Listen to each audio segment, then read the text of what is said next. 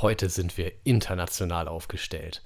Unser heutiger Gast hat vielleicht Geschichte geschrieben, nämlich als der erste Männerbeauftragte überhaupt.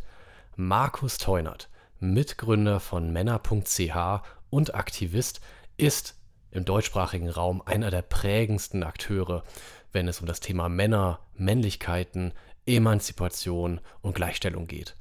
Er kann deswegen auch einen weiten Bogen spannen, von seiner eigenen Männlichkeit und Vaterrolle bis hin zu allem, was gerade weltpolitisch relevant ist.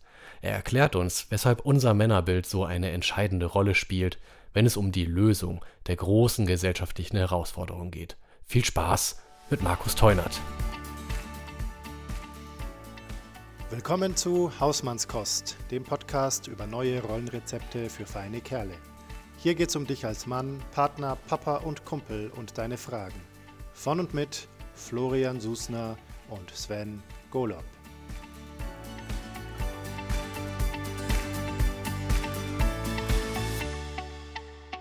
Dann sagen wir Hallo und herzlich willkommen zu Hausmannskost. Ja, wir sind heute wieder zu dritt und wir haben uns einen spannenden und tatsächlich renommierten Gast eingeladen, auf den wir uns wahnsinnig freuen. Hallo, Markus Treunert. Hallo, ja, und hallo Sven. Hallo. Und wir fangen gleich mit unserem Check-in an, würde ich sagen. Ja. Sven, magst du loslegen? Sehr gerne. Ähm, die Erkältungs- oder was auch immer Welle hat sich äh, auch über mich ergossen und mich die letzten Wochen in, in Schach gehalten. Ich merke jetzt noch die Ausläufer und ich bin ganz erschrocken im Moment tatsächlich, wie viele Menschen es betrifft und wie hartnäckig sich die Sachen auch halten. Also ich sehe das gerade so im Bekannten- und Freundeskreis wie, ähm, wie viele Menschen jetzt wirklich so in den Seilen hängen. Und ähm, ich fühle das richtig mit, weil mich hat es auch wirklich ausgehebelt. Ähm, also es ist wirklich eine, eine schwierige Zeit und deswegen bin ich gleichzeitig auch so dankbar, dass das Wetter sich gerade so beständig äh, auf der sonnigen Seite hält.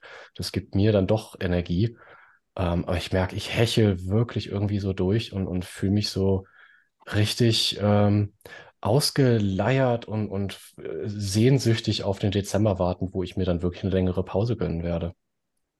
So bin ich heute da, Florian. Ja. Ähm, ich heute da? Ich habe es die letzten Monate fast immer erzählt, dass ich total angestrengt und durch bin und überfordert. äh, aber heute nicht. Yes! also ich habe ähm, was gemacht, was ich lange schon vorhatte. Und zwar habe ich wieder mit ein bisschen mehr Sport angefangen.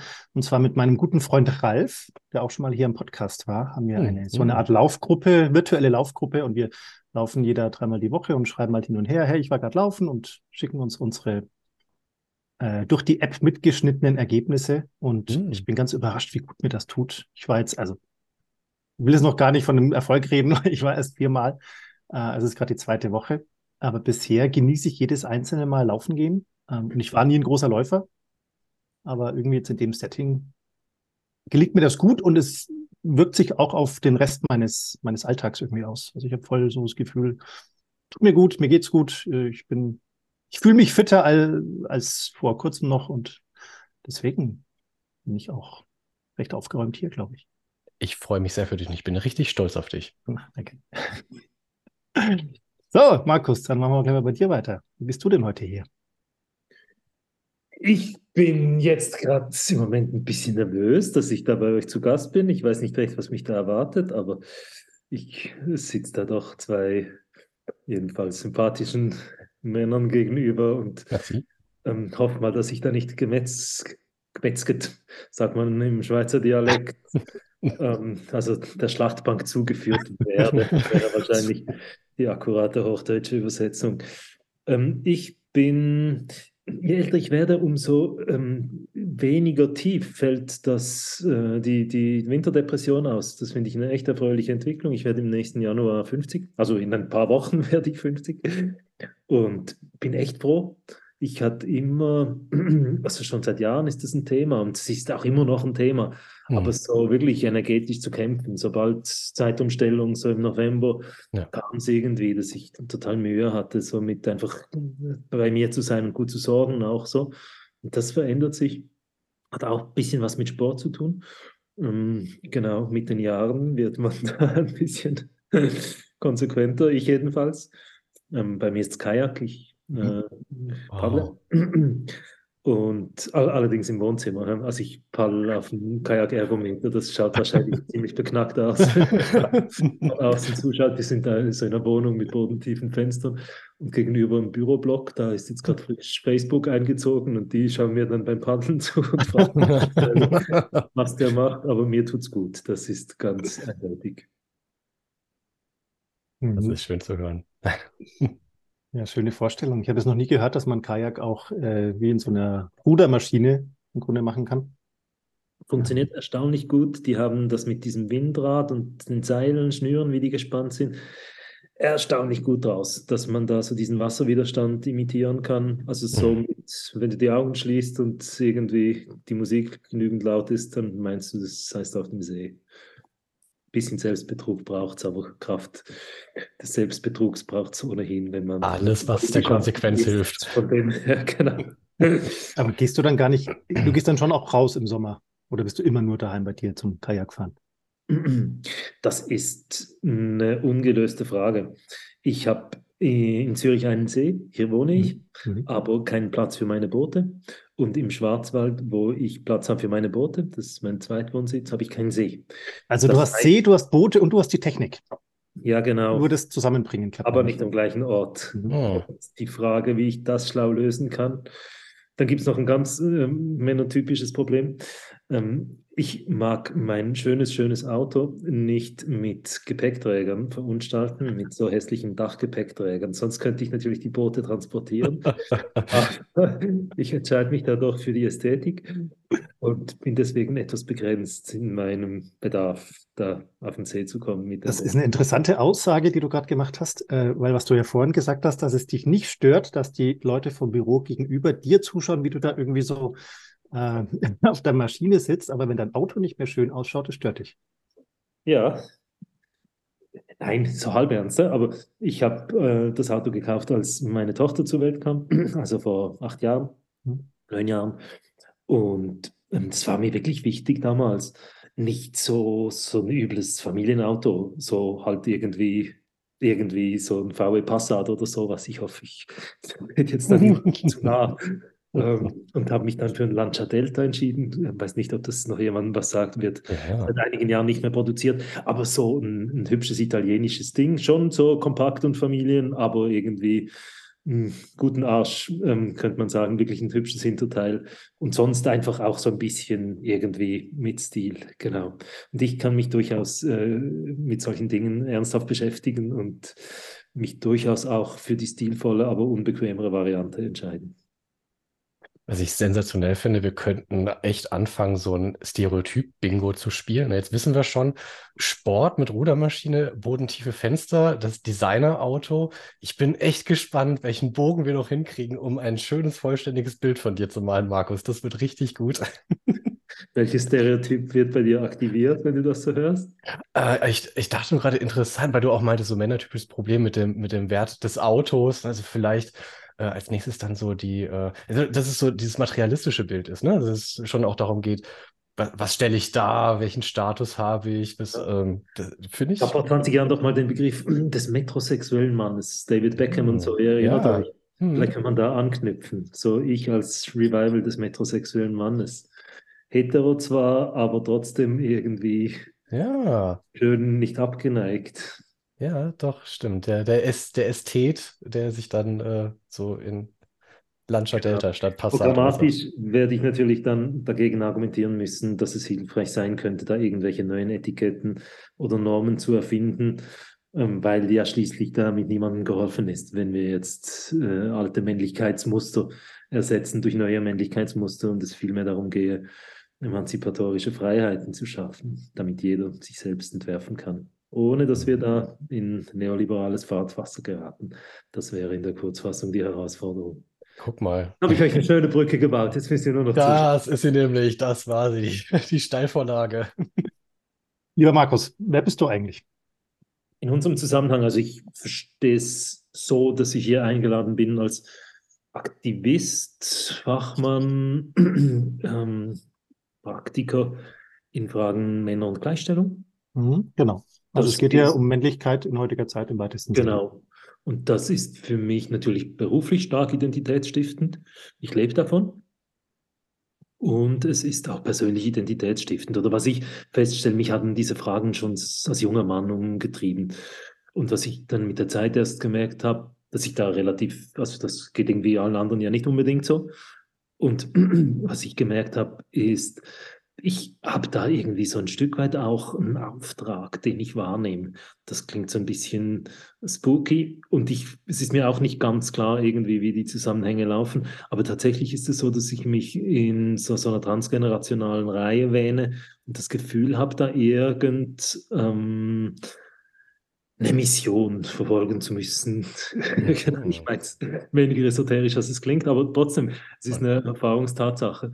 Ich hatte mal so ein ganz konkretes Erlebnis auch, dass mein Urgroßvater, den ich, äh, mein Großvater, den ich nie kennengelernt habe, weil der äh, gestorben ist, schon vor mein Vater überhaupt auf der Welt war, der hat sich an mich gewandt und darum gebeten, dass ich den Erzählungen keinen Glauben schenken möge, die ihn als ziemliches Arschloch dargestellt haben. Von meiner Großmutter stammt der Ausspruch, der war ja sogar zum Nazi-Sein noch zu faul und ähm, fand das ziemlich, ähm, ja, schon noch berührend. Ich weiß nicht, ich, also ich muss jetzt nicht behauptet haben, ne, dass das real war und sich da mein Großvater an mich gewendet hat, aber irgendwie, ähm, genau, einfach reicht es nicht, meinen Lebenshorizont jetzt zu befragen, äh, um zu erklären, weshalb ich da mit dieser Klarheit mich dieser Sache verschreibe, der Frage, wie kann männliche Emanzipation gelingen ähm, in einer Gleichstellungsperspektive. Mhm. Und dein Aktivismus, wie, wie und wo äußert er sich? Wo bist du praktisch unterwegs? Ich bin heute äh, Gesamtleiter von Männer.ch, dem Dachverband progressiver Schweizer Männer- und Väterorganisationen. Also das ist wirklich so mein Daily Business. Ich arbeite daneben so niedrigprozentig noch als Organisationsentwickler. Ähm, das hat gewisse finanzielle Vorteile auch. Und in dieser Funktion bei Männer.ch bin ich ein mehrfaches. Also wir sind sowohl politische Organisation, das heißt, ich bin dort Interessensvertreter auf dieser Ebene. Dann sind wir Fachstelle, also Anbieter von Kursen, Bildungsveranstaltungen, Projekten, was auch immer. Da bin ich einfach Fachmann dann. Mhm. Und ich bin, wir verstehen uns als Fachverband, der die geschlechterreflektierte Arbeit mit jungen Männern und Vätern als Disziplin und als Profession vorwärts bringt. Das ist dann so eine Mischung. Da bin ich ein bisschen Forscher, ein bisschen Lobbyist und ein bisschen einfach Fachmann. Also wir haben beispielsweise einen Lehrgang für Fachleute, den wir anbieten, 17 Lehrtage, so eine Basisqualifikation für Fachleute aus dem ganzen Feld zu der psychosozialen Arbeit. Ähm, also auch das lässt sich nicht ganz eindeutig beantworten, wobei ich diese Vielseitigkeit gerade eben als Qualität wahrnehme. Mit dem Schönheitsfehler, dass ich das Gefühl habe, an ganz vielen Fronten irgendwie die Nase mit vorne haben zu müssen, was dann zuweilen auch eine Überforderung ist oder halt viele Kompromisse verlangt. Mhm. Aber trotzdem und also, was du sagst, da kann ich, also da gehe ich total mit in Resonanz, weil ich habe auch ganz viele verschiedene Baustellen. Nur bei mir im Unterschied zu dir sind das nicht nur verschiedene Tätigkeiten, sondern auch thematisch ganz unterschiedliche Sachen. Ähm, du hast ja schon so dieses, ähm, wie sagt man denn, dieses überspannende Thema. Ja. Die Männerfrage, die Geschlechterfrage, die zieht sich durch alles. Ja. Ich glaube hingegen auch, dass ähm, also das ist natürlich auch wieder eine Deformation professionell vielleicht, aber ich glaube tatsächlich, dass die Geschlechterfrage und insbesondere die Männerfrage, ähm, wenn ich da kurz pathetisch werden darf, über die Zukunft des Planeten entscheiden wird. Also ich meine, wir sind in der Situation, dass wir einfach unsere natürlichen Lebensgrundlagen zerstören und zwar im Dienst äh, eines patriarchalen Systems, das nicht unbedingt Männerherrschaft meint, sondern die Herrschaft eines Prinzips, das männlich geprägt ist, das Ausbeutung seiner selbst, fremder Personen und eben der Natur zur Unvermeidlichkeit, zur Normalität, zur Selbstverständlichkeit kann man machen, erklärt. Mhm. Und ich meine, ja, man sieht, wohin uns das führt, nämlich äh, ziemlich nah an den Abgrund. Und insofern, wenn ich da beobachte, wie auf all diesen Klimakonferenzen da um irgendwelche minimalen Veränderungen gefeilscht wird, dann frage ich mich schon, wie soll das gehen, wenn man nicht wirklich grundsätzlich die Paradigmenfrage zu stellen wagt. Und das heißt, braucht es nicht einfach einen fundamentalen Shift, dass wir aufhören, Ausbeutung zu normalisieren und im Gegenteil einfach sagen, wenn wir mehr nehmen als nachwächst, dann geht das einfach nicht mehr, egal ob wir jetzt von Bäumen oder von unseren eigenen persönlichen Ressourcen sprechen. Mhm. Dieser Paradigmenwechsel, ähm, siehst du den in Ansätzen irgendwo schon entstehen? Ist also auch in deiner, in deinem Wirken scheint es ja ein, wichtiger Erfolgsfaktor, so höre ich es auch zu sein, dass du dich als, als Fürsprecher für diesen Wandel verstehst, wenn ich das so richtig höre. Und, und siehst du da schon etwas, was, was keimt oder vielleicht sogar schon größer gewachsen ist? Mach mir bitte Hoffnung. Das ist, das ist, die Botschaft. Mach mir bitte Hoffnung. Ja, genau. Ich versuche es so gut ich kann. Männer.ch als Organisation gibt sich selbst den Auftrag, einen Social Norms Change, also einen Wertewandel, einen Normenwandel zu befördern, der sorgsame Männlichkeiten und väterliche Präsenz zur Selbstverständlichkeit der Zukunft macht. Ähm, davon sind wir weit entfernt. Das ist die schlechte Nachricht. Die gute Nachricht ist, ich sehe ganz viel Bewegung. Nicht nur bei einzelnen Menschen und Männern, sondern auch in Organisationen. Es wird doch immer klarer, dass dieses alte patriarchale Ausbeutungsprinzip nicht funktioniert und dass Gleichstellungsbemühungen die kurz gefasst als Frauenförderung verstanden werden, eben zu kurz greifen.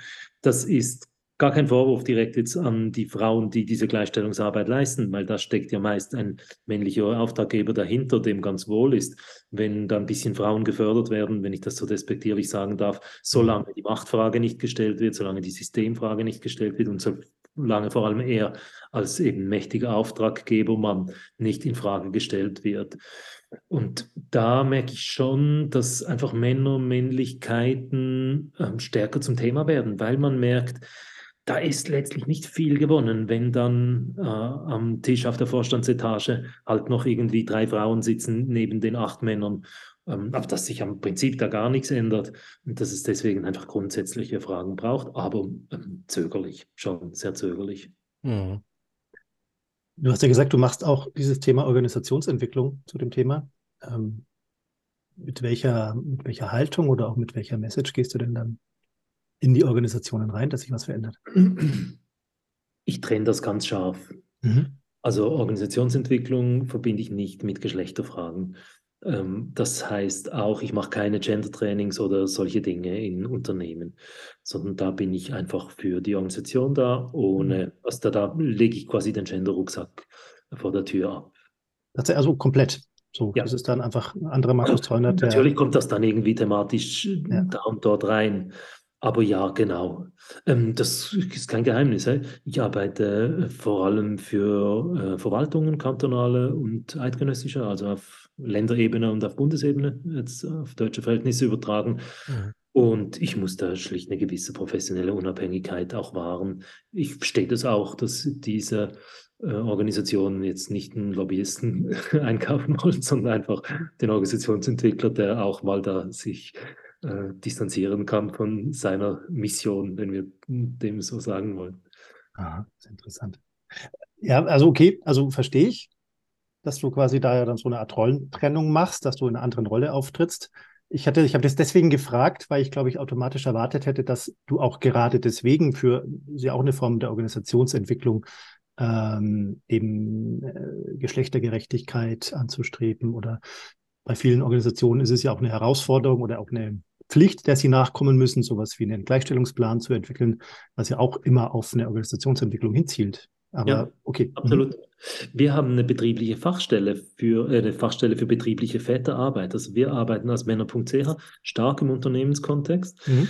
Ähm, da gibt es aber einen Leiter dieser Fachstelle und da habe ich mich bewusst dagegen entschieden, damals, als das zur Diskussion stand, wie wir das jetzt organisieren, ob ich da allenfalls näher rangehen wollte. Und zwar ganz einfach, weil ich merke, ich bin ich habe nie in wirklich so Profitunternehmen gearbeitet. Mir fehlt da der Stahlgeruch und auch einfach das Sensorium für die Spielregeln. Ich, für mich ist das alles etwas komisch, wie das da läuft. Und hm. das ist keine besonders gute Voraussetzung, um da glaubwürdig äh, was zu verkaufen. Hm. Ähm, jetzt von wegen Stallgeruch, kleiner Schwenk. Du hast eben erwähnt, vor acht Jahren ist äh, deine Tochter, hast du gesagt, ne, geboren. Ähm, wie hat sich, wie hat sich das denn auf, auf dich in, in dieser Rolle als Aktivist für äh, die Emanzipation und die Gleichstellungsarbeit ausgewirkt?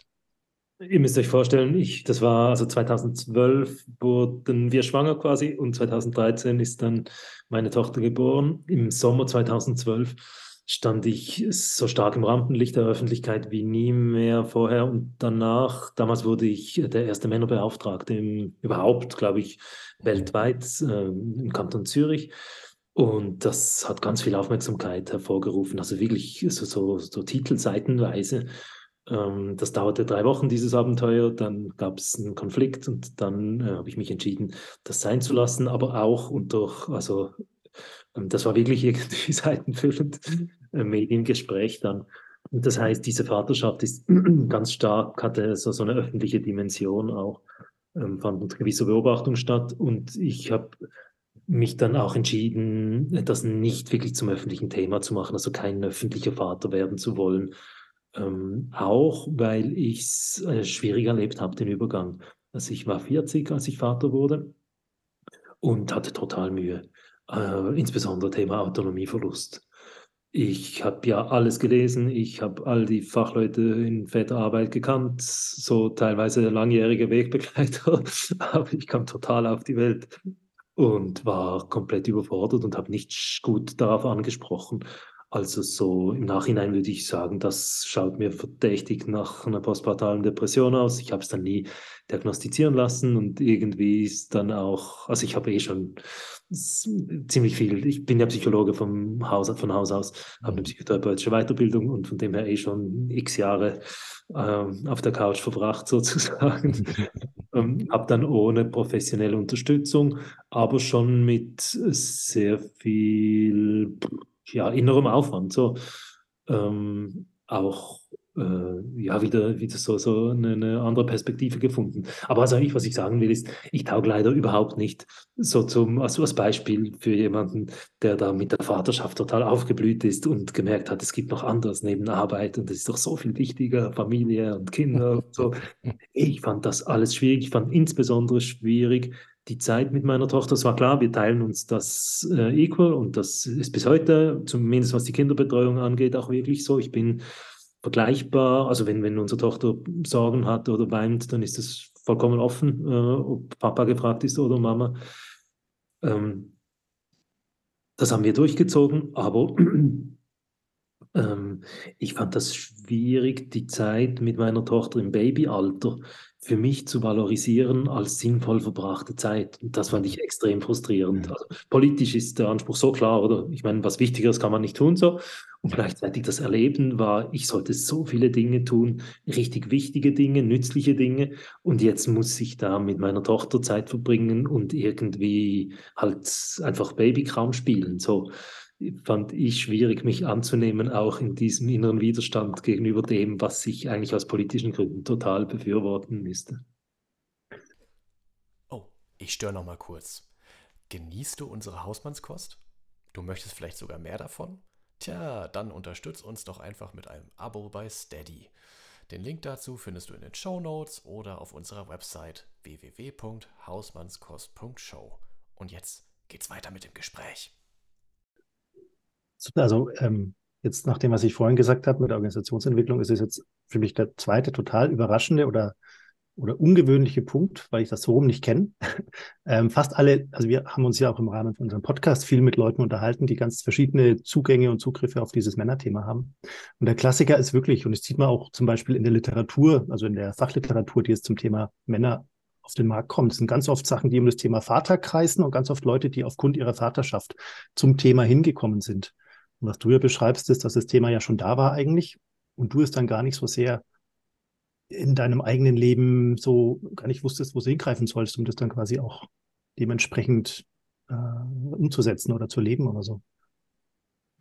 Ja, ähm, ich teile die Einschätzung und die Erfahrung, dass Vaterschaft für ganz viele Männer der Moment ist, wo diese Fragen auftauchen. Ich als Mann, ich und mein Geschlecht, ich und Geschlechtergerechtigkeit. Mhm bei mir war das früher da. Ich merke jetzt, wo meine Tochter älter ist, also jetzt ist sie neun, ähm, das, das Auto habe ich vor acht Jahren gekauft. Also für die aufmerksamen Zuhörer, es ist nicht so, dass ich nicht weiß, wie alt meine Tochter ist. Sie ist neun, das Auto acht. Ähm, und ähm, da merke ich schon, wie ich nochmals anders sensibilisiert werde. Also ich meine, ist ja schon verrückt, wie die Schule insbesondere als Sozialisationsinstanz und halt die ganzen Medien da wirken. Und ich mache mir da also ziemlich viel Arbeit indem ich versuche, da Gegengewichte äh, herzustellen und ja einfach zu vermitteln, dass es halt eben nicht nur auf, auf Inszenierung und Aussehen und solche Dinge drauf ankommt.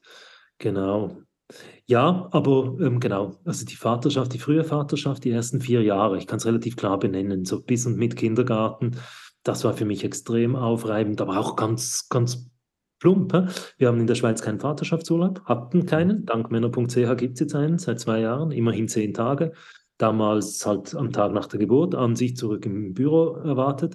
Ich habe mich damals frisch selbstständig gemacht, also gewisse materielle Sorgen, kann ich mir das leisten, jetzt zu Hause zu bleiben? Und dann ähm, war unsere Kleine, haben wir sie relativ schnell mit sechs Monaten in die Kita geschickt. Ähm, das hat auch super geklappt, sie hat das genossen, aber wir haben gemerkt, ähm, einfach ganz wirklich simpel dauernd krank sein äh, von all diesen Käfern, die da mitgeschleppt werden. Also zu wenig schlafen wegen Baby, ähm, dauernd krank sein wegen irgendwie halt eben all dem, was da kommt und äh, viel weniger Zeit haben, um irgendwie die Arbeit zu erledigen, die trotzdem da ist. Ja. Und da habe ich schon ein bisschen äh, schwimmen müssen und oft gehadert auch. Ja. Wie wohltuend, so eine ehrliche Stimme zu hören. Würde mich sehr freuen, wenn der ein oder andere jetzt gerade sagt, ach so, so geht das auch. Das ist also auch okay. Ich finde es sehr okay. Schön, danke für deine Ehrlichkeit und Offenheit. Ähm, ich, also ich, ich äh, gehe da sehr mit. Es war für mich schon tatsächlich auch die, die Vaterschaft und die Frage nach dem, nach dem Rollenbild wo mir einfach klar irgendwie die, die Vorlage fehlte, so wie mache ich das eigentlich anders. Ähm, und ich kann aber sehr, sehr nachempfinden, was du sagst, so, wie finde ich mich sinnstiftend da wieder und habe ich nicht irgendwie einen an, anderen inneren Antrieb, etwas, wo ich mehr Wirksamkeit für mich erlebe als eben ne, auf der Spieldecke. Also mhm. ja, das äh, kann ich gut, kann ich gut andocken kann vielleicht noch einen Gedanken anfügen. Ich ja, habe das damals mit einem Freund, der ebenfalls in der Männerarbeit tätig ist, Christoph Walser, ein Pionier hier in der Schweiz, der etwa zum gleichen Zeitpunkt Vater wurde, haben wir das intensiv diskutiert und wir sind bei der These gelandet, dass es wie eine die Aufgabe ist, unserer Generation zu lernen, eben diese Sorgebeiträge, Care-Arbeit vergleichbar zu valorisieren wie äh, die Erwerbsarbeit oder so die richtige, in Anführungszeichen, mhm. Arbeit. Und dass es da wie so Rezeptoren oder irgendwas zu entwickeln gelte damit, also so, so wie, dass das, das innere Belohnungssystem mhm. neu ausgerichtet werden muss oder irgend, ich kann es nicht genau fassen, ne? aber dass wir da wirklich eine, als Generation eine Aufgabe haben, das für uns zu normalisieren und wertschätzen zu lernen und dass von dem dann vielleicht die nächste Generation profitieren kann. Ich mhm. weiß nicht, ob es stimmt, ich finde es aber einen schönen Gedanken, ja. dass irgendwo sich diese Arbeit nicht nur einfach eine individuelle Arbeit ist, sondern sich auch irgendwo wieder fortpflanzen kann. Mhm. Naja, das, also, wo wir, glaube ich, in dem Podcast immer wieder auch hinkommen, das hat ja viel mit dem eigenen Rollenverständnis zu tun und damit in Zusammenhang auch mit dem eigenen quasi Selbstwertempfinden. Also wann bin ich denn ein, ein, ein, ein wertvoller Mensch, weil ich was beitrage? Hängt es daran, wie viel Geld ich verdiene oder welche Aufgaben ich erledige? Oder vielleicht auch daran, wie ich mit meinen Kindern umgehe. Und spüre ich das in dem Moment, wenn ich gerade mhm. mal vier Stunden mit meinem Kind, mit meinem Säugling oder so äh, ja. mich beschäftige, spüre ich das dann, dass das, dass das für mich wertvoll ist oder dass ich da irgendwie auch meinen eigenen Selbstwert damit verbinde. Ja, es ist ja eine ganz grundsätzliche Frage, einfach ähm, erlebe ich mich als wirksam und sinnstiftend ja. in sachlicher Auseinandersetzung oder mhm. in, in ähm, Beziehung, in Auseinandersetzung, also in Resonanz. Mhm. Und da haben wir, wenn wir das gesellschaftspolitisch anschauen, ähm, ich meine, es ist halt, das ist ja eines der Dramen, dass Sacharbeit höher valorisiert und besser monetarisiert wird. Also sprich, die hohen Löhne bekommen die abstraktesten Arbeiten. Ja. Und umgekehrt, je konkreter, je menschlicher, je resonanter die Tätigkeit, umso mieser der Lohn, bis man dann bei der Kindererziehung landet, wo man sagt, das ist ja so eine schöne Arbeit, das braucht überhaupt keinen Lohn, das macht man einfach gern. Mhm. Ja, stimmt. Mir fallen gleich äh, zwei Fragen ein. Ich wollte erstmal auf die, auf die eine, wer sind denn für dich so deine, ich hätte jetzt fast gesagt, die HauptwidersacherInnen, aber eigentlich mehr so, auf, wo siehst du die stärksten Widerstände für das, was du versuchst in der Welt zu bewirken? Und wie gehst du dann auch damit um?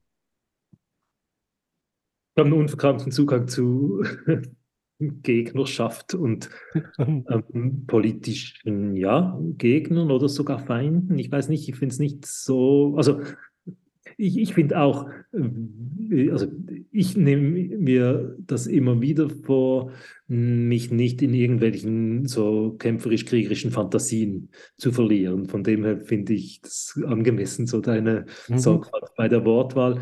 Und gleichzeitig ist es für mich wichtig geworden auch, in der Auseinandersetzung so in den letzten zwei, drei Jahren mit der ganzen Frage der politischen Männlichkeit, Radikalisierungsdynamiken, Gender Backlash, einfach anzuerkennen, da gibt es Menschen auf der Welt und Finanzgeber im Hintergrund, die wirklich ein komplett anderes Menschenbild und Gesellschaftsbild haben und da an einem Gesellschaftsentwurf arbeiten, der mir zutiefst zuwider ist, den ich verachte und ähm, bei dem ich mich dann nicht mehr davor schützen kann, auch die Menschen zu verachten, die genau dies äh, fördern und mhm. äh, verankern wollen. Also ähm, wir sprechen hier von all denen, die an der männlichen Dominanz festhalten wollen, Male Supremacy. Wir sprechen von denen, die an der Vorherrschaft der Weißen festhalten wollen, White Supremacy. Und wir sprechen äh, an denen, von denen, die an der Vorherrschaft der westlichen Kulturen äh, festhalten wollen oder so an kolonialistisch-imperialistischen Ideen oder irgendwelchen äh, Fantasien, so, so einer Höherwertigkeit ähm, der, genau, des Patriarchats, zum ganz, ganz einfach mhm. runterzubrechen. Und ich sehe, dass wir in einem Kulturkampf gelandet sind, ob wir jetzt den wollen oder nicht, er ist da. Er wird befeuert und gefördert von, wie gesagt, finanzkräftigen Kreisen, ist mir immer wieder wichtig. Ich will da keine verschwörungstheoretisches Grundrauschen da irgendwie äh, aufsetzen, sondern einfach klar machen, diese Finanzströme sind relativ gut untersucht. Es gibt Menschen mit viel Geld, die bewusst äh, evangelikale, freikirchliche, rechtspopulistische, rechtsextreme, faschistische Kreise finanzieren mit dem Ziel, den Kulturkampf zu gewinnen und Vielfalt, Gleichstellung und Emanzipation rückgängig zu machen. Das ist die bewusste Agenda. Also das sind ja nicht jetzt Fantasien, ne? das ist wirklich ganz gut untersucht auch. Einfach Antigenderismus ist das, was die Vereinigte Rechte dieses Planeten eint. Von Putin über ähm, alle anderen autoritären äh, Herrscher, äh, genau, wir müssen sie ja nicht aufzählen. Mhm. Und da finde ich, äh, ist das Bewusstsein, dass wir in einem Kampf stecken, in einem Kulturkampf, den man auch verlieren kann, wichtig. Das heißt nicht eben jetzt, dass wir da irgendwie von Feinden sprechen müssen und die bekämpfen müssen, so, aber doch, dass wir irgendwie uns bewusst sind, wir müssen wach sein und wir müssen kämpfen, ohne uns die, die, die Verbindung zu uns selbst zu verlieren. Klar, ein, ein, ein Kämpfen aus uns selbst, ähm, in Verbindung auch mit anderen, aber nicht in einem naiven, ja, das Gute wird sich schon durchsetzen. Die Menschheitsgeschichte zeigt, dass das keineswegs so ist. Es gibt keinen Automatismus, dass sich Ideen von Gerechtigkeit beispielsweise einfach so durchsetzen. Und das war die Antwort. Ich sehe in der politischen Rechten, um das ganz klar auf den Punkt zu bringen, in antigenderistischen Milieus, in antifeministischen Milieus ähm, sehe ich äh, die Widersacher Nummer eins. Ja. Mhm. Also einfach in all denen, die gegen Vielfalt sind. Also ist ja nicht so kompliziert, wenn wir sagen, wir sind für Emanzipation Gleichstellung und Vielfalt, dann sind die, die halt gegen Emanzipation, Gleichstellung und Vielfalt sind, weil sie an irgendwelchen Fantasien von Gott oder Natur gegebenen Männlichkeiten und Weiblichkeiten festhalten, ähm, ja, die Widersacher. Was kann man denn diesen Widersachern, wenn man sie so nennen will, äh, was kann man denen denn aus deiner Sicht entgegensetzen? Ich finde es gut, dass du das Wort entgegensetzend verwendest. Ähm, ich habe zuerst gedacht, du sagst entgegnen. Und da merke ich, ähm, es gibt, ich mache ein konkretes Beispiel. Mhm. Wir haben in der Schweiz hier äh, Wahlen in die Landesregierung.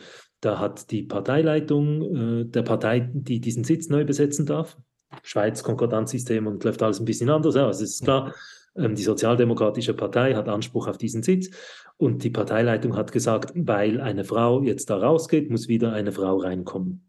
Und ein prominenter Sozialdemokrat, also ein Mann, hat gesagt, das ist eine Diskriminierung von mir als Mann, ich kandidiere trotzdem.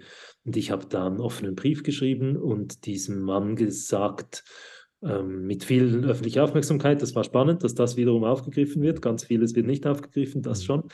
Ähm, guter Mann, das ist ein Grundlagenirrtum. Einfach, ich verstehe, dass Sie sich benachteiligt fühlen. Das ist auch realistisch. Sie werden benachteiligt aufgrund Ihres Geschlechts. Aber aus Ihrer individuellen Benachteiligung eine strukturelle ähm, Benachteiligung von Männern im Sinn von, die weißen Männer werden nicht äh, in die Sphären der Macht eingelassen, herbeizukonstruieren, ist einfach albern, wenn man sieht, dass vier äh, weiße Männer, die genau dasselbe demografische Profil haben wie er selbst, bereits die Mehrheit stellen in dieser Landesregierung. Also einfach so auf diesen, diese männerrechtlerische Denkfigur hingewiesen, aus individueller Benachteiligung strukturelle Diskriminierung konstruieren zu wollen. Und da kamen dann ganz viele Mails, ganz viele schöne Mails auch, aber ganz viele wüste Mails, wirklich mhm. wüste Schimpfungen. Ähm, interessanterweise die Grundfigur 1, Sie sind doch kein richtiger Mann, weil ein richtiger Mann würde sowas nicht sagen. Ähm, das ist so eine Wir gegen die Haltung, gell? Also ja. wir Männer müssen uns doch gegenseitig unterstützen, dass die Frauen nicht so oder so? Ja, absolut. Äh, in Group Out Group, genau. Mhm. und ähm, eben verbunden gerade mit dem Absprechen von Männlichkeit. Also mhm. nicht, was sind Sie für ein Idiot? Das finde ich irgendwie noch verständlich. Wie kann man nur so schräge Ideen haben? So, sondern ähm, wer so schräge Ideen hat, der ist kein richtiger Mann. Was mich unangenehm berührt. Mir ist es wichtig, Mann zu sein. Mhm. Ähm, und einfach auch, mir ist es wichtig, dass wir äh, Mann sein nicht irgendwie preisgeben oder einfach den, den, Idioten überlassen, sondern dass wir sagen, nein, nein, das geht. Man kann irgendwie nachhaltig Mann sein oder irgendwie fair oder sensibel oder wie auch immer wir das dann benennen wollen. Und da, um zum, auf den Punkt zu kommen, habe ich bei den meisten einfach gar nicht mehr geantwortet, weil es wie nichts zu entgegnen gibt. Also wenn es klar ist, ich habe jetzt einfach da die Funktion Blitzableiter, Mistkübel, Kloschüssel, so, okay, ja, ich meine, es ist ja meine Entscheidung, mich da irgendwie meinen Kopf in die Öffentlichkeit zu halten, verstehe ich irgendwo, kann ich nehmen, aber dann mache ich einen auf Teflon-Strategie, ja, dann muss ich das nicht an mich herankommen lassen, dann brauche ich auch keine Auseinandersetzung. Und ein paar gibt es, mit denen ein Gespräch sinnvoll ist. Das Entgegensetzen würde ich eher verstehen als Haltung entgegensetzen, mhm. Werte entgegensetzen. Mhm. Einfach klar machen, ähm, was da für Fantasien dahinter stecken. Also es geht darum, dass das Fiese ist ja, dass das äh, unter dem Deckmantel von Freiheit geschieht. Und da einfach klar machen, Moment, Moment, ähm, das hat mit Freiheit gar nichts zu tun. Im Gegenteil, also das sind Ideen, die eben Menschen einebnen wollen und gleichförmig äh, machen wollen, um ihnen individuelle Entfaltungsräume zu rauben. Da einfach so, so ganz beherzt sich dafür einzusetzen, dass der Kompass nicht schief läuft und zu sagen, hey, wir, die Allianz für Vielfalt, ähm, wir sind die, die Freiheit ermöglichen und ihr, sind die, ihr seid die, die Freiheitsräume zuschütten. zuschütten. Ja. Das ist eine ganz interessante, ganz, ganz interessante Beobachtung, die mich vor allen Dingen so jetzt bei uns in Baden-Württemberg, ja, Querdenkenbewegung zum Beispiel, ja sehr prominent vertreten ist, ähm, wo ja eben dieses, dieses äh, Muster von wegen die Freiheit verteidigen ja auch so hochgehalten wurde, dass äh, Leute mit dem Grundgesetz rumgelaufen sind und dieser negative Freiheitsbegriff da so so nach vorne geholfen wird. Also wir wollen Freiheit von, ne? Freiheit von äh, der Genderbevormundung, wir wollen die Freiheit von staatlichem Eingriff und so weiter. Aber dass es eigentlich um den positiven Freiheitsbegriff geht, Freiheit, sich zu entfalten, Männlichkeit anders zu leben, das, äh, da, da scheint mir so die, die Hauptkluft. Und jetzt komme ich zu einem Punkt, ich habe nämlich neulich ein schönes Interview gehört äh, mit ähm, unter anderem äh, dem Antisemitismusbeauftragten des Landes Baden-Württemberg, äh, der eine interessante wissenschaftliche Beobachtung eingebracht hat, nämlich, dass diese, dieser Dualismus, dieses Gut-Böse-Denken und diese Ablehnung äh, vor allen Dingen von, von Wissenschaftlichkeit und Fortschritt, dass das scheinbar in Bergregionen besonders äh, verbreitet sei. Oder das ist, je, je weiter südlich man kommt und je hügeliger es wird, desto stärker diese Tendenzen werden. Das würde mich jetzt natürlich in, aus eidgenössischer Sicht sehr stark interessieren, wie deine professionelle Einschätzung ist. Ich wittere Glatteis, auf das ich gewählt werde. nein, nein. hier in der schönen Schweiz. Was denkst du? Ich will auch wieder mal in den Berge fahren können, um Urlaub zu machen. Das ist total logisch. Du darfst auch sagen, nein, auf keinen Fall. Also ich, um eine ernste Antwort zu geben, dass je hügeliger oder je bergiger es wird, also je, je enger der Horizont wird, so könnte man es ja übertragen. So könnte man es ne? eigentlich ja, ja. Umso, sag's nochmal, umso was? Umso stärker die Tendenz in Richtung von diesem dualistischen Denken und, sagen wir mal, verschwörungsmythologischer Ausrichtung und umso verfänglicher werden dann eben auch solche, wie soll ich sagen, solche Narrative von Bewahrung und bloß bleibt uns weg mit progressivem Denken und. Okay. Hm. Ich bin auf Anhieb eher skeptisch. Also ich frage mich, ob da nicht ein dritter Faktor eine entscheidende Rolle spielt beispielsweise, dass halt in den Bergregionen, das sind oft strukturschwache Gebiete, mhm. sprich hohe Arbeitslosigkeit, geringes Einkommen, viel Arbeit, oft agrarisch geprägte Gebiete, ob das nicht eher so mit so einem Deprivilegierungsgefühl zu tun haben könnte. Mhm. Es gibt eine schöne Untersuchung von, jetzt fallen mir die Namen nicht mehr ein, äh, eine Untersuchung zur Frage, weshalb werden aus Bürgern Wutbürgern.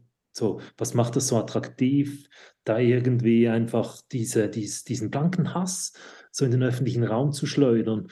Und die These, die dort formuliert wurde, ist, dass das kapitalistische System ja vom Versprechen lebt, jeder kann es schaffen, wenn du dich nur genügend anstrengst und dann winkt auch dir halt Reichtum, irgendwie Sonne, schöne Frauen, all das. Und dass die Verlogenheit dieses Versprechens die Unerreichbarkeit dieses Versprechens letztlich dadurch dazu führt, dass all die, die keine Chancen haben, es zu realisieren, ähm, einfach aus lauter Kränkung in eine Wutspirale kommen und am Schluss einfach in Bitterkeit und Hass enden. Und da gibt es einen scheinbar plausiblen Zusammenhang, ähm, dass je weiter weg man halt von den städtischen Zentren ist und je weiter weg von Jobs, die halt irgendwie Geld bringen und Ansehen und, und all das, dass je umso größer auch dieses Kränkungsgefühl, mhm. so das Gefühl von ja keine Chance zu haben, an diesem kapitalistischen Versprechen teilzuhaben, ohne zu sehen halt auch, dass das eh eine Illusion ist und alle das Gefühl haben, wenn ich mich nur genügend anstrenge, könnte es reichen und es reicht halt nicht. Ähm, genau, wäre mal so eine Gegenthese. Mhm. Danke dir.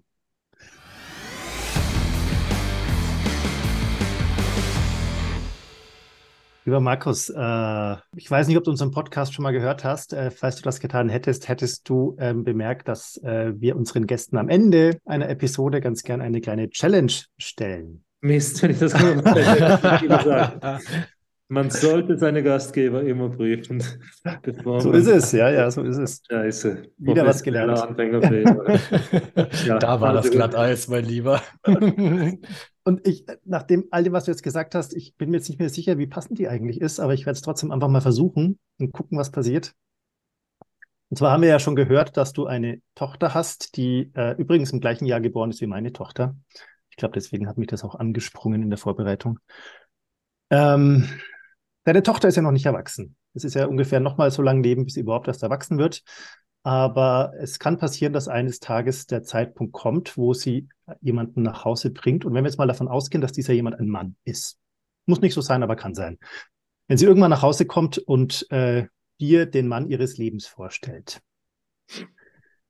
Was würdest du dir wünschen, wie sie begründet, warum genau der der beste Mann der Welt für sie ist? Schon, das, das ist, weil der nicht diese klassischen Attribute eines traditionell, also wenn sie sagen würde, weißt du, der fährt ein so schnelles Auto und verdient so gut und ist so ein Arschloch, dann wäre ich schon froh. Also man kann sich täuschen. Vielleicht spielen wir uns, hören wir uns das dann in zehn Jahren wieder an und denken, hm, man hätte es ja wissen können. Die Hoffnung wäre, dass sie ihn einerseits nach inneren Werten, so altbacken das klingen mag, beurteilt und dass sie diesen Mann auswählt, weil sie diese Bindung mit ihm möchte, also dass auch sie ihn nicht als Statussymbol braucht oder als Ermöglicher, sondern als vis-à-vis, -vis, als, mhm. als Komplize, mhm. Komplizin. Ja. Mhm. An Augenhöhe muss ich gerade denken, wenn du so sagst. Ja, genau. Die, die Liebeskomplizinnen ähm, ist, ist das neue Buch von, helft mir, Nils Kollege. Pickert. Ja, genau, Nils Pickert. Genau. Schöner Begriff. Habe ich auch sofort adoptiert. Ja, Gefällt mir ausgesprochen gut. Ja, wow. Ah, das finde ich richtig toll. Ich wünsche ich wünsch es dir und ich wünsche vor allen Dingen deiner Tochter sehr, dass sie ja. die Komplizenschaft derart gestaltet. Super. Ja. Ähm, wenn ich mich jetzt als Mann über Männer CH, deine Arbeit weiter informieren will, vielleicht sogar mich selber engagieren will, falls es irgendwie möglich ist, wo finde ich denn da mehr dazu? Äh, es gibt ja dieses Internet, ähm, da kann man www.männer.ch, ähm, also aemänner.ch äh, eingeben und unter anderem auch einen kostenlosen Newsletter bestellen. Ähm, wenn jetzt da Fachleute zuhören, wir haben auch einen Fachverteiler mit Fachveranstaltungen, da kann man sich mit einer Mail an info.männer.ch auch dafür eintragen lassen, genauso kostenlos. Das ist fast die einfachste Möglichkeit. Dann kann ich schon mal einen Spoiler machen. Im äh, Februar, März erscheint ein neues Buch von mir. Ähm, ich habe im letzten Jahr mit Matthias Lutherbach vom Zentrum Gender Studies der Universität Basel einen fachlichen Orientierungsrahmen veröffentlicht ähm, zur Frage, ja, was ist denn das jetzt, dieses Geschlecht reflektiert in der Männerarbeit? Also was. Männerarbeit ist, schnell erklärt. Hä? Männer arbeiten mit Männern.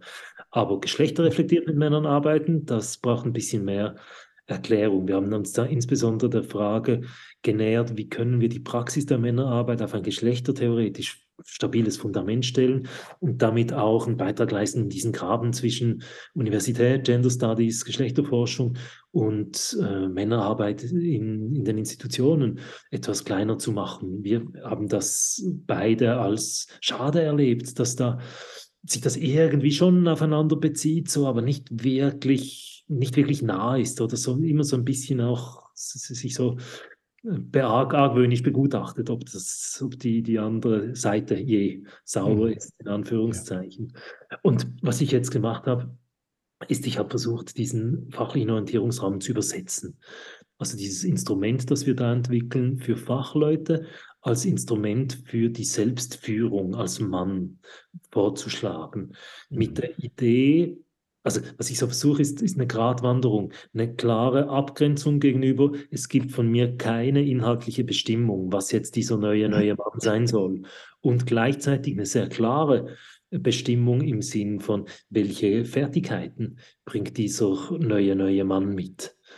Ähm, also so, eine, so, so ein Prozesskompass, keine Landkarte, aber ein Kompass, an dem ich mich orientieren kann, um auf diesem Weg herauszufinden, wie ich selbst Mannsein gestalten will, aber trotzdem in einer gewissen Gewähr ähm, oder so einer gewissen, also so, so, man bekommt trotzdem eine Referenz. Ah, okay, wenn ich mich an diesen Orientierungspunkten orientiere, dann müsste es klappen. So, ähm, und da, genau, äh, freue ich mich jetzt sehr drauf ich habe mir noch nie so Mühe gegeben. Es ist für mich wirklich persönlich eine Premiere, mal weißt du, nicht, nicht was zu machen und zu denken, ja, wenn ich jetzt noch mehr Zeit gehabt hätte, dann hätte ich das schon noch besser gekonnt, mhm. sondern einfach wirklich so gut zu machen, wie es nur irgendwie ging, ähm, inklusive der Feststellung. Ähm, und es ist, ja, es ist halt trotzdem auch nur ein Buch eines Menschen mit begrenzten Möglichkeiten. So. Aber immerhin mit ausgeschöpften, begrenzten Möglichkeiten. Das freut mich außerordentlich für dich. Ja, klingt nach einem Buch, was, äh, auf das man sich freuen kann. Mhm. Bin gespannt. Ich auch. Ähm, lieber Markus, wir sind so langsam am Ende unserer Zeit angekommen. Äh, es war großartig, dich da zu haben. Und ich habe so das Gefühl, wir haben nur so ein bisschen an der Oberfläche gekratzt. Also wir waren zwar tief, aber trotzdem gibt es ja noch so ganz schön viel mehr, was wir machen könnten. Ähm, insofern äh, bin ich ein bisschen traurig, dass wir nicht noch eine Stunde Zeit haben. Ich bin gleichzeitig total glücklich, dass wir dich da hatten, dass du uns eine mhm. Stunde deiner Zeit geschenkt hast. Sehr Herzlichen gerne. Dank dafür. Danke für die Einladung. Dann checken wir noch ordentlich aus, oder? Ja.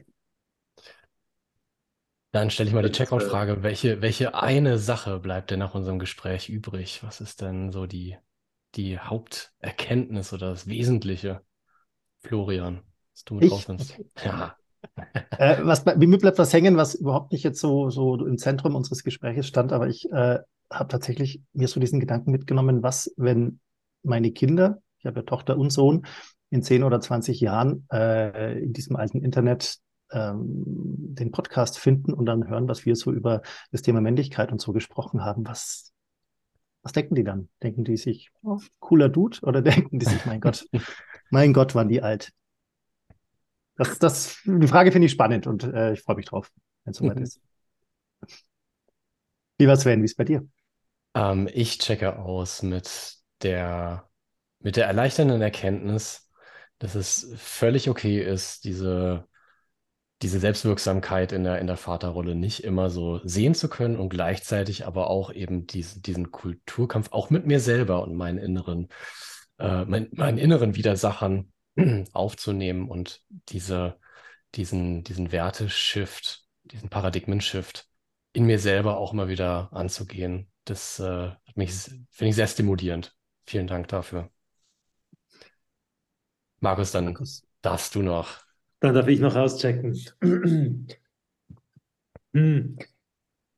Jetzt, also ihr habt ja gemerkt, ich, ich habe versucht, jetzt nicht einfach so aus einer neutralen Fachperspektive da irgendwie kluge Dinge zu sagen, sondern auch äh, mich spürbar zu machen so und auch im, genau, dem, was so weniger selbstbildverträglich ist, zu zeigen. Hm. Das geht auf eine Diskussion zurück, die wir als Organisation geführt haben, wo wir gemerkt haben, schon vor einigen Jahren, wir können nicht sorgsame Männlichkeit predigen und da uns irgendwie wie unberührt halten oder so. Das einfach aus dieser, aus einer souveränen Sprechposition. Wir müssen uns äh, zeigen, durchlässig zeigen, verletzlich zeigen, angreifbar machen auch so.